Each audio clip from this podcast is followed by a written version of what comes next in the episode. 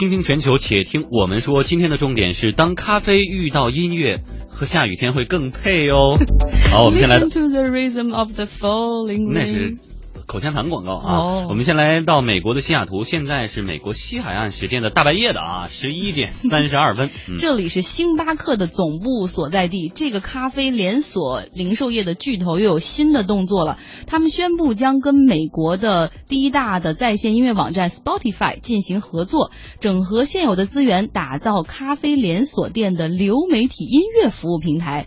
这听起来怪怪的啊，但是其实星巴克一直都非常热衷于音乐。很多年前，为了拓展业绩，他们曾在门店里销售 CD。那在每一家星巴克的结账区都会有几张 CD，就放在收银台附近，供顾客来挑选。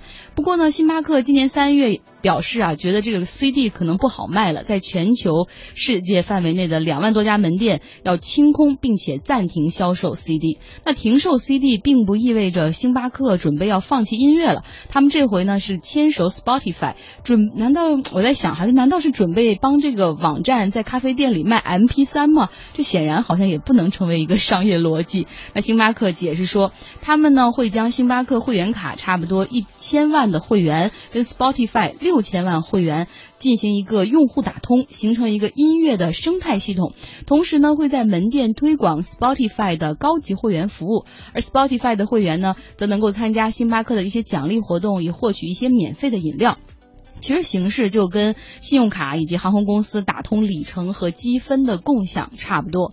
那星巴克打算在美国的七千家门店开展这项服务，之后呢会陆续拓展到加拿大和英国。但是我相信这个卖音乐的服务不只是积分共享这么多，未来星巴克呢可能会想到一个新的突破啊。尽管这个音乐产业并不是很赚钱，但是前景似乎还可以。要不然像星巴克、苹果怎么都在这个市场上站稳自己的位置？准备分一杯羹呢。嗯，但奥姐带来的这个事情，我特别想说的是，当什么遇上什么，这两个事情本身有多大联系，其实未必重要，而是这种合作是不是真能碰出火花。比如说，我最近在健身的时候，我就发现，嗯，某个这个知名的连锁的健身品牌跟某知名的健康餐会有合作。哦，我发现我去健完身以后，这个已经很饿了嘛，去冲个澡就更饿了。我发现，在换衣服的地方就会有非常大的健身餐的海报，哦然后很方便的扫码就可以在网上预定就来了。而且那个时候真的是在很需要食物的时候，你眼前出现了食物。嗯，同样呢，你在这个